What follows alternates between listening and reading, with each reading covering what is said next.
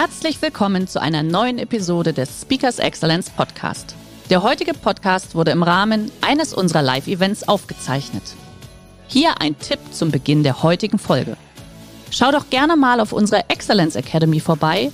Hier findest du rund um die Uhr eine große Auswahl an exklusiven Online-Videokursen von hochkarätigen Speakern. Den Link dazu findest du in der Beschreibung. Jetzt aber viel Spaß beim Anhören bin in meinem Vortrag mit dem Thema äh, Veränderung zu tun. Konkret geht es um die Zukunftsfähigkeit von Unternehmen. Und es geht also darum, wie schaffen Sie es als Unternehmen, ähm, sich zukunftsfähig zu machen, was heißen soll, ähm, wie kriegen Sie es hin, dass die guten Leute lieber bei Ihnen arbeiten als woanders, in einem anderen Unternehmen? Wie kriegen Sie es hin, messbar und nachweislich, die Effektivität im Team, die Eigenverantwortung, das Vertrauen und die Klarheit innerhalb von vier Monaten zwischen 30 und 50 Prozent zu steigern? Wie kann es Ihnen gelingen, dass die Leute in Ihrem Unternehmen, die Kolleginnen, Kollegen, Chefs, alle miteinander äh, Veränderungen wirklich beherzt angehen, statt nur irgendwie kognitiv abzunicken? Soll am Ende heißen, wie kriegen Sie es hin, dass möglichst viele Leute im Unternehmen, und zwar vom CEO bis zur Reinigungskraft, morgens aufstehen, als wäre es Absicht? Sogar montags. Und jetzt den Montags geiler zu finden als den Freitag, das ist vielleicht ein bisschen viel verlangt, aber so in diese Richtung. Und das ist das, was ich unter neuer Arbeit, unter New Work letztlich verstehe. Also wie kommen wir dahin? Und ich würde den Vortrag gerne drei-teilen. In dem ersten Teil würde ich gerne ähm, darauf eingehen, woran liegt es? Warum müssen wir Arbeit neu denken und äh, neu gestalten? Im zweiten Punkt, was alles gilt zu beackern? Welche vier Themenfelder? Von meiner Sicht jedenfalls kommt es da besonders an. Und im dritten Schritt, und was im Einzelnen ganz besonders wichtig ist, um da tatsächlich hinzukommen. Und zwar völlig egal, ob Sie jetzt hier sitzen als Unternehmer, als Chef, Chef, Chef, Chefin, Chefin äh, oder als Führungskraft oder auch als Mitarbeiter. Also das ist so die Fahr der Fahrplan für die nächste halbe Stunde. Fangen wir an. Und zwar ich würde das gerne an dem Pendel klar machen. Schritt eins, warum müssen wir Arbeit neu denken? Wie hat sich die Zeit irgendwie verändert? Und ich habe mal so ein Bild mitgebracht aus meiner Heimat, wo ich ursprünglich herkomme. Damals so als acht, neunjähriger mit Pfeil und Bogen dahin gezogen. Durch die Weinberge. Und also das Dorf, das andere Dorf war zwei Kilometer Mosel aufwärts. Wir sind mit Pfeil und Bogen hingefahren. Da hatte einer einen Pfeil in der Stirn stecken. Das sah alles nicht so schlimm aus wie bei Roma und Ona eben. Aber also da komme ich ursprünglich her. Und wenn wir den Zeitsprung mal zurück machen, so in die 80er Jahre, ähm, dann war die Zeit damals ja deutlich gemütlicher als heute. Hm? Also wenn man das Bild da sieht, wir reden heute über Digitalisierung und ChatGPT, wenn man das Bild sieht, dann denkt man, gibt's da überhaupt schon Strom? Ja? Und ich habe damals, ich war in meinem Leben einmal vernünftig. Vernünftig ist ja so ein bisschen wie tot, nur vorher. Und ich war damals vernünftig und habe eine Banklehre gemacht. Ne? Damals, als das noch ein seriöser Beruf war. Und die Banklehre habe ich gemacht beim weltumspannenden Institut der Raiffeisenbank Briedel-Pünderich EG. Hm? Und wenn man damals bei einer Bank gearbeitet hat, hat man sich für eine Art dauerhafte seelische Konsolidierung entschieden. Ja, das war so ein autogenes Training. Es hat dann 45 Jahre gedauert. Danach hat, ging man tiefenentspannt in den Ruhestand oder abends um 17 Uhr pünktlich nach Hause völlig stressfrei und hatte alle Kraft, um auf den Fußballplatz, auf den Tennisplatz oder in den Weinberg zu gehen. Also das war so die Zeit damals. Das Leben war ein sehr, sehr, sehr gemütliches. Um das an dem Bild hier, an dem Pendel festzumachen, das war so ein bisschen, ja, Leben ganz gemütlich. Und ich weiß jetzt nicht im Einzelnen natürlich, in welchen Branchen Sie unterwegs sind, aber egal in welcher Branche Sie arbeiten, auch bei Ihnen wird es so gewesen sein, zumindest die wenigen, die in dem Alter so unterwegs sind, Beispiel die auch so mit Farbe, so friedhofsblond, also etwas grau meliert und so, die in der Zeit groß geworden sind. Das war gemütlich. Dann kam die Phase danach, äh, und die Phase danach war die, da nahm der Druck zu. Ja, es mussten Prozesse optimiert werden, Projektmanagement wurde eingeführt, der Vertriebsdruck nahm zu, egal welcher Branche. Also das Tempo nahm zu und das Gefühl, was die Leute hatten, war so in einem Hamsterrad unterwegs zu sein. Und das Hamsterrad übrigens, wenn sie drinstehen, von innen betrachtet sieht so ein Hamsterrad aus wie eine Karriereleiter. Ja, aber das nur eine kleine Bemerkung am Rande. Und ähm, das drehte sich manchmal auch so schnell, dass Leute aus der Kurve flogen und äh, vielleicht schon mal in Burnout oder ähnliches gerauscht sind. Und dieses Hamsterrad, das sieht dann so aus. Und dieses Hamsterrad hat diesen riesengroßen Vorteil, dass man zumindest wusste, in welche Richtung bewegt sich das.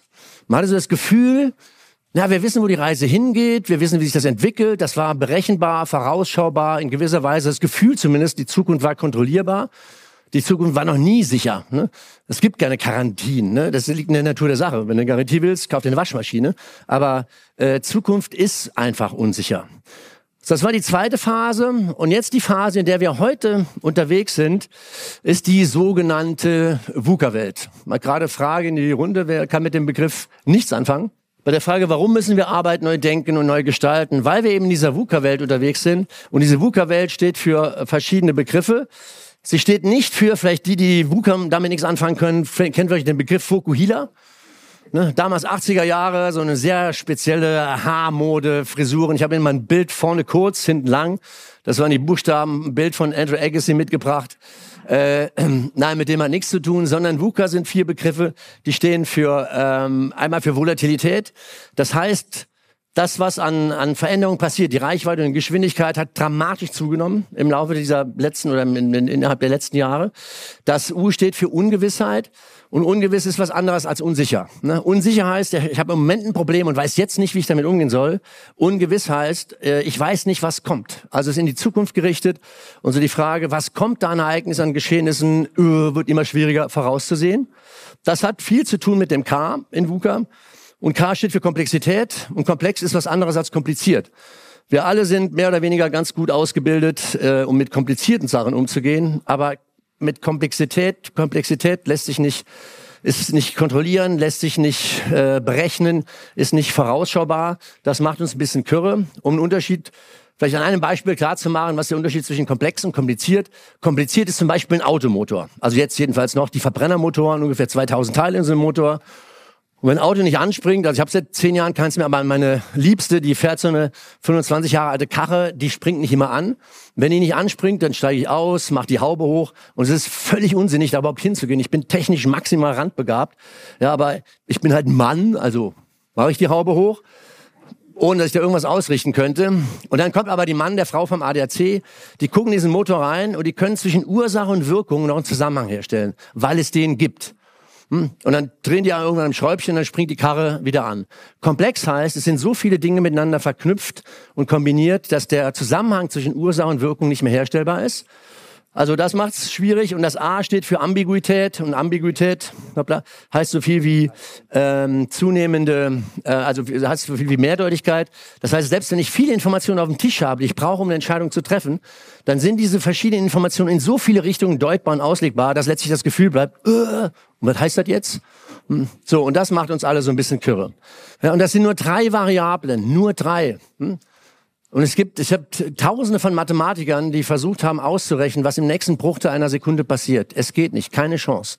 Unberechenbar, nicht vorausschaubar, nicht kontrollierbar. Und dann fliegen diese, diese, diese Ärmchen da umeinander. Und die Frage, mit der ich mich seit 30 Jahren beschäftige, ist auf der einen Seite, also die Frage als Mensch, als Individuum, wie schaffe ich das, diese Sicherheit in mir selber zu finden und diese Stabilität, damit diese Welt, die mir um die Ohren fliegt, eben mich nicht aus der Kurve haut? Oder, das ist das Thema für heute, so die zweite Frage, wie schaffe ich das als Unternehmen, mich so aufzustellen, so eine innere Sicherheit damit zu gestalten, dass auch wenn, und das kriegen wir alle mit, was uns um alles passiert, dass mich das als Unternehmen nicht aus der Kurve haut, um eben auch noch in 15 oder in 15 Jahren vorne mitzuspielen. Ne, und die Frage, also die, das ist die Antwort auf die Frage, warum müssen wir Arbeit neu denken? Weil die Rezepte von früher immer weniger greifen. Oder weil die Lösungen, die wir früher hatten, oft die Probleme sind, die wir, mit denen wir heute eben zu tun haben. Okay, also, jetzt dann die Frage, also wenn die, wenn wir wissen, die Rezepte von früher sind immer weniger tauglich, um mit dieser VUCA-Welt äh, da durchzukommen, so die Frage, worauf kommt es denn jetzt an? Was müssen wir denn machen? Das haben die großen Konzerne, die waren sicherlich Vorreiter. Vor 10, 12 Jahren fingen die an und sagen, ja, wir müssen irgendwas anderes, wir müssen was machen, wir müssen was machen. Was müssen wir alle machen? Was muss jeder Einzelne, jedes Team, jedes Unternehmen werden? Wort mit A, vier Buchstaben. Genau, agil, agil, agil. Äh, in Englisch klingt es noch ein bisschen geiler, ja, dann, in, dann heißt es eben agile, ja, wir sind agile, agile. Es gibt viele Unternehmen, da kommt man rein, da kotzen die Leute schon im Strahl, wenn man das Wort agil nur irgendwie ähm, in den Mund nimmt. Und was haben die dann damals gemacht in den Unternehmen? Dann haben sie ihre CEOs, die CTOs, die CIOs, die CFOs, dieses ganze C-Level haben sie in die Flieger gesetzt, ins Silicon Valley geflogen. Ja, dann haben die geguckt bei Google, wie geil die das hinkriegen und machen, wie das fluppen und die, boah, die können gar nicht, die würden am liebsten nur arbeiten da. Und dann haben die sich angeguckt, wie das geht. Und dann kamen die zurück, völlig enthusiasmiert, saßen in den Fliegern, kamen zurück, haben die Schlipse ausgezogen, die Sneakers an, ja, haben Wände eingerissen, Open Space Büros im Kicker hingestellt, fingen die Leute an zu duzen, die wussten gar nicht, wie ihnen geschah und dachten, jetzt fluppt das bei uns ganz genauso wie bei Google. Und was ist passiert? Ein Scheiß ist passiert, ja. Weil es haut natürlich nicht hin, es gibt keine Blaupause, man kann nicht kopieren, was bei Google, wenn die ihre Highflyer haben mit Anfang 20, da haben die ihren Bachelor, ihren Master und promoviert mit 19,5 ja, dann, ähm, das kann man halt nicht vergleichen mit einem schwäbischen Mittelständler, wo Leute seit 45 Jahren wie eben arbeiten. Also dieses Kopieren, das haut halt nicht hin. Hm? Dann wurde ganz viel probiert, probiert, probiert, probiert. Ganz viele Erfahrungen gemacht. Ich war bei etlichen DAX-Unternehmen in den Jahren noch mit dabei. Haben also die Frage, was kann man von all dem lernen, was in der Zwischenzeit irgendwie passiert ist. Und nochmal, die Blaupause gibt's nicht. Man kann das nicht kopieren. Es gibt ein paar Dinge, die eben besonders relevant sind, auf die es zu achten gilt. Und das wollte ich mal hier abtragen. Und Sie können für sich einfach mal schauen, ähm, hoppla, inwieweit sehen Sie das in Ihrem Unternehmen, wo Sie da unterwegs sind? Ah, hier habe ich ein paar Stifte versteckt. Ähm, in Ihrem Unternehmen, wie gut sind Sie da unterwegs oder wo gibt es eben vielleicht auch Luft nach oben? Fangen wir rechts oben an. Das ist für die Arbeit im Unternehmen. Man könnte sagen, das ist so ein bisschen der Maschinenraum. Das ist all das, wo es darum geht, wie kriegen wir unser tägliches Business gewuppt? Wie kriegen wir Prozesse optimiert? Wie kriegen wir Projekte gestemmt? Wie kriegen wir wirklich geile Meetings hin? Sie kennen diese Meetings, die sind oft so zielführend wie zwei Tage Kreisverkehr. Ja, also äh, wo da nichts vorangeht oder wo digitalisiert wird, wie blöd. Und da hat es ja auch viele Fortschritte gegeben. Also wenn heute einer sagt, Bildschirm teilen, holt kaum noch einer die Axt raus. Aber so die, so, wie kriege ich das alles hin? Da wird Scrum eingeführt, da wird über Slack kommuniziert, da wird bob, bob, bob und es wird digitalisiert. Da werden scheiß analoge Prozesse digitalisiert, da hat man danach einen scheiß digitalisierten Prozess. Und viele Methoden, werden Methodenschlachten geschlagen. Und mit den ganzen Tools, wie heißt das schön, a fool with a tool is still a fool. Also wenn den Leuten da nicht beigebracht wird, wie sie mit all diesen Dingen irgendwie umgehen, wie soll denn da was da rauskommen? Ja? Also das ist die Frage, wie kriege ich das gewuppt hier im Unternehmen? Ähm, dann die zweite Frage, ich gehe ein bisschen schnell durch, das ist die Frage, damit ich am Schluss für die wesentlichen Punkte noch ein bisschen Zeit habe, das ist die Frage, ähm, wie kriegen wir es hin am Unternehmen? Das Unternehmen neu aufzustellen. Und der Klassiker, äh, wer sich ein bisschen mit dem Thema neue Arbeit so auskennt, diese klassische Linienhierarchie in Unternehmen, die Jahr, jahrzehntelang wahnsinnig erfolgreich war. Also das Prinzip hier oben ist der Chef, Vorstand, ne, Bereichsleitung, Abteilungsleitung, Teamleitung, hm, oben wird gedacht, unten wird gemacht. Hm. Command und Control, oben wurde vorgegeben, was gemacht wird und lange sehr erfolgreich in Zeiten, die stabil waren, weil jeder wusste, an wen er zu berichten hat, was er genau zu tun hatte, wo er irgendwie hingehört. Aber in Zeiten, die so sind, wie, wie wir gerade beschrieben haben in dieser VUCA-Welt, da haut das nicht mehr so richtig hin vier, fünf, sechs Gründe, warum es dauert ewig lange, wenn die Entscheidungen immer oben getroffen werden. Es dauert einfach ewig, bis eine Entscheidung getroffen ist uh, und da unten wieder ankommt. Dieses äh, klassische, diese klassischen Organigramme, wie Sie kennen, fördern eher ein Silo-Denken, als dass es verhindern. Viel zu viel Verantwortung, die auf viel zu wenig Menschen lastet. Viel zu uninteressant für die jungen Leute, die auf diesen alten Hierarchien, ich habe vier Kids, zwei von denen sind gerade ähm, äh, fertig im Studium, die haben Praktika gemacht in Unternehmen mit solchen Hierarchien, die sagen, hey, wenn ihr gute Leute haben wollt, ey, da sind die an der Stelle irgendwie raus. Und was natürlich auch anders ist als früher, früher war ja so, da war das geballte Wissen oft oben in der Geschäftsleitung äh, versammelt und vereinigt. In der Zeit, in Zeiten wie heute, wo sich das Wissen so schnell ähm, oder die, die Halbwertszeit des Wissens sich so, so krass irgendwie zunimmt äh, und oft hier im Bereich Marketing oder im, im Controlling, wo auch immer das Know-how sitzt, ähm, das kann der oben ja gar nicht mehr schaffen. Ne, vor Corona war ich bei einem Mittelständler und es war ein produzierendes Gewerbe. Großer, großer Hof, das, der Vortrag war bei denen auf dem Gelände und so ein Azubi holte mich ab am Werkstor und dann gingen wir zusammen zu dem Raum und wir hatten so ein bisschen Zeit zum Reden und dann sagte er so diesen spannenden Satz zu mir, also Herr Goldschmidt, warum soll ich meinen Chef fragen, wenn ich einen kenne, der Ahnung hat? Sehr geiler Satz. Also, das wird nicht von heute auf morgen vor diese Apologeten der, des New Work, da ist auch eine Blase irgendwie, die, wenn denke, die wissen auch nicht, wie es wirklich in der Praxis zugeht. Aber dass das eher ein Auslaufmodell ist und die Organisationsform eher ja, in so eine Richtung unterwegs sind, also auch über die Matrix hinaus in so eine agile ähm, Formation letztlich, da geht die Reise hin. Also, da geht auch drum Strategie und wie stellen wir uns neu auf. Das Thema, was wir heute Morgen gehört haben, hier bei der Einführung, wie sich äh, Speakers Excellence, wie es zu Building Bridges kam. Hoppla, da tun sich Dinge und dann tun wir uns neu zusammen und äh, Strukturen entstehen komplett neu und das alles. Also, das Punkt zwei. Dann der dritte Punkt, ähm, ganz krasse Veränderung, die es geben wird.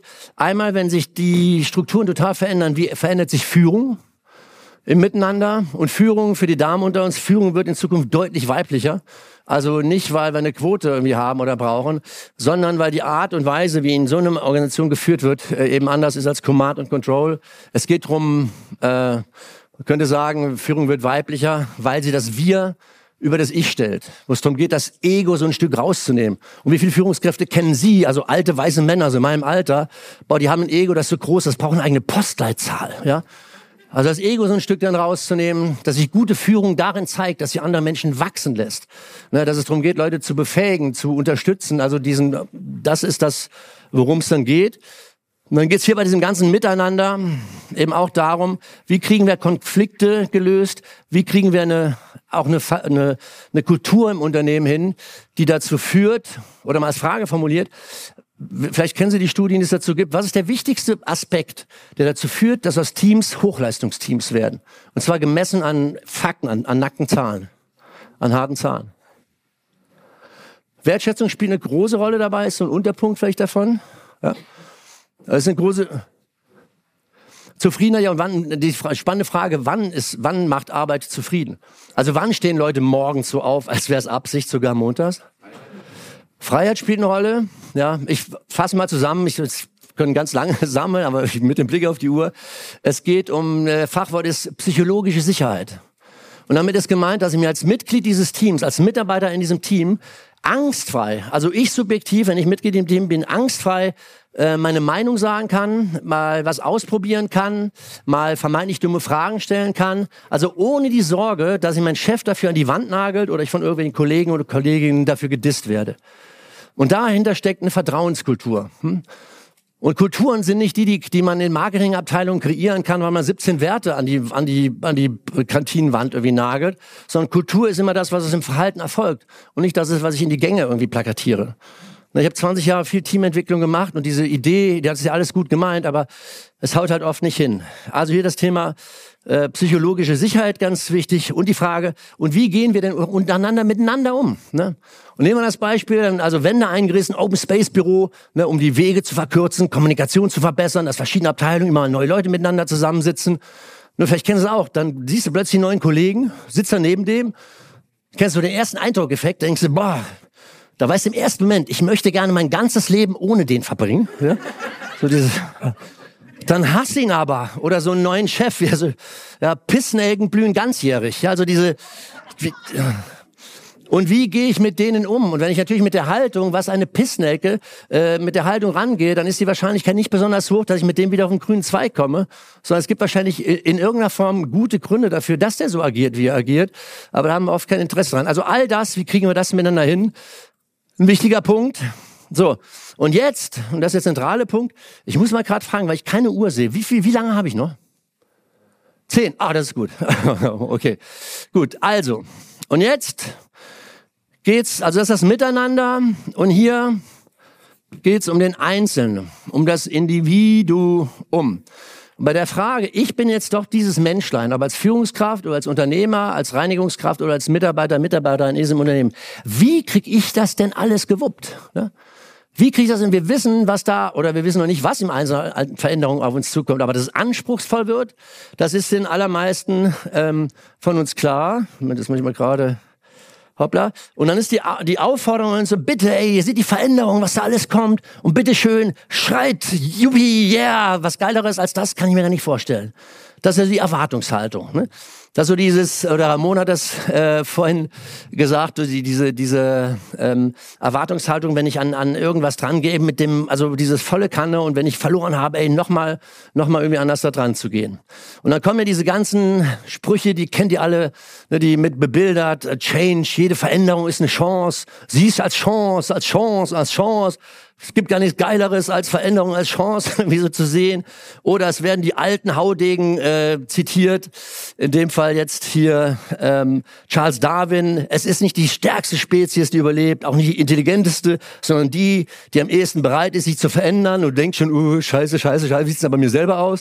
Ja, oder George Bernard Shaw, der dann sagt, ne, Veränderung ist ähm, oder Fortschritt ist unmöglich ohne Veränderung. Und die, die ihre ihre Haltung dazu nicht verändern können, die können gar nichts irgendwie verändern. Da gehst du jemand schlechteres Gewissen oder diese schlauen Sprüche mit eine alte Wege öffnen keine neue Türen oder wenn es ein bisschen äh, hey und jede Veränderung, du wenn du nur willst, du kannst das alles schaffen und großartig oder mit ein bisschen Blick zurück, wer wer Pippi Langstrumpf noch kennt, ne, so die Haltung, geh ran mit der Haltung, sei Pippi und nicht Annika. Das ist ja ein spannender Punkt. Das wird uns allenthalben gesagt. Und jetzt ist die Frage, wie sieht's denn tatsächlich bei uns aus mit dieser Veränderungsbereitschaft? Ich habe mal ein Foto mitgebracht, das ist fünf, sechs Jahre alt. Von einer Veranstaltung haben wir einen großen Workshop noch gemacht, so ein World Café, und es ging um die Frage, damit Veränderung und Innovation wirklich gelingt, was ist die Grundvoraussetzung, die wir brauchen? Das war im Bankenumfeld also nicht bei der Bank damals, sondern ein paar Jahre später, ähm, diese Zukunftsfähigkeit äh, und agile Unternehmensführung und so weiter, was muss passieren? Und die Mitarbeiter schrieben dann diese Tischdecken voll und haben am Ende geguckt, und was ist das Wichtigste, der wichtigste Aspekt, auf den es ankommt. Und da war für alle drei Zielgruppen, also für die, für die Bankleitung, für den Vorstand, und aus Kundensicht und aus Mitarbeitersicht, das Wort, um das es ging, war Veränderungsbereitschaft. Also wir müssen erstmal bereit sein, ähm, konstruktiv und also auf diese äh, Open Mindset und was dann Growth Mindset und was da alles so gerade die Rede ist. So, und die Frage ist, wie sieht's tatsächlich bei uns Menschen aus? Hm? Ich habe mir einen schönen Satz gehört, der einzige Mensch, der sich nach Veränderung sehnt, sei ein Baby in vollgeschissenen Windeln. Und auch da bin ich mir nicht sicher. Hm? Ich habe vier Kinder. Ja, also aus dem Alter sind die jetzt zum Glück mit 15 bis 28 aus dem Alter sind die raus. Aber ich war durchaus ein Vater, der auf Windeln gewechselt hat. Und das konnte manchmal stinken bis zum Himmel. Ja, und du denkst, boah, und bei eigenen Kindern geht das noch. Wenn man andere Kinder wickelt, dann ist ja alles noch viel schlimmer. Und dann denkst du, der will doch nur raus aus diesen vollen Windeln. Und dann gucken dich diese coole Augen an und denken, pff, da schreit keiner nach Veränderung. Dann, wenn du dich schön bis nach eingekruft hast in diese da kommt man auch ganz gut ohne klar. Um das wissenschaftlich zu untermauern, äh, die TU München hat das untersucht vor einigen Jahren. Man hat geguckt, wie gehen Mitarbeiter, Mitarbeitende, Mitarbeiterinnen ähm, in diesen in diesen Veränderungen mit diesen Veränderungen eben um.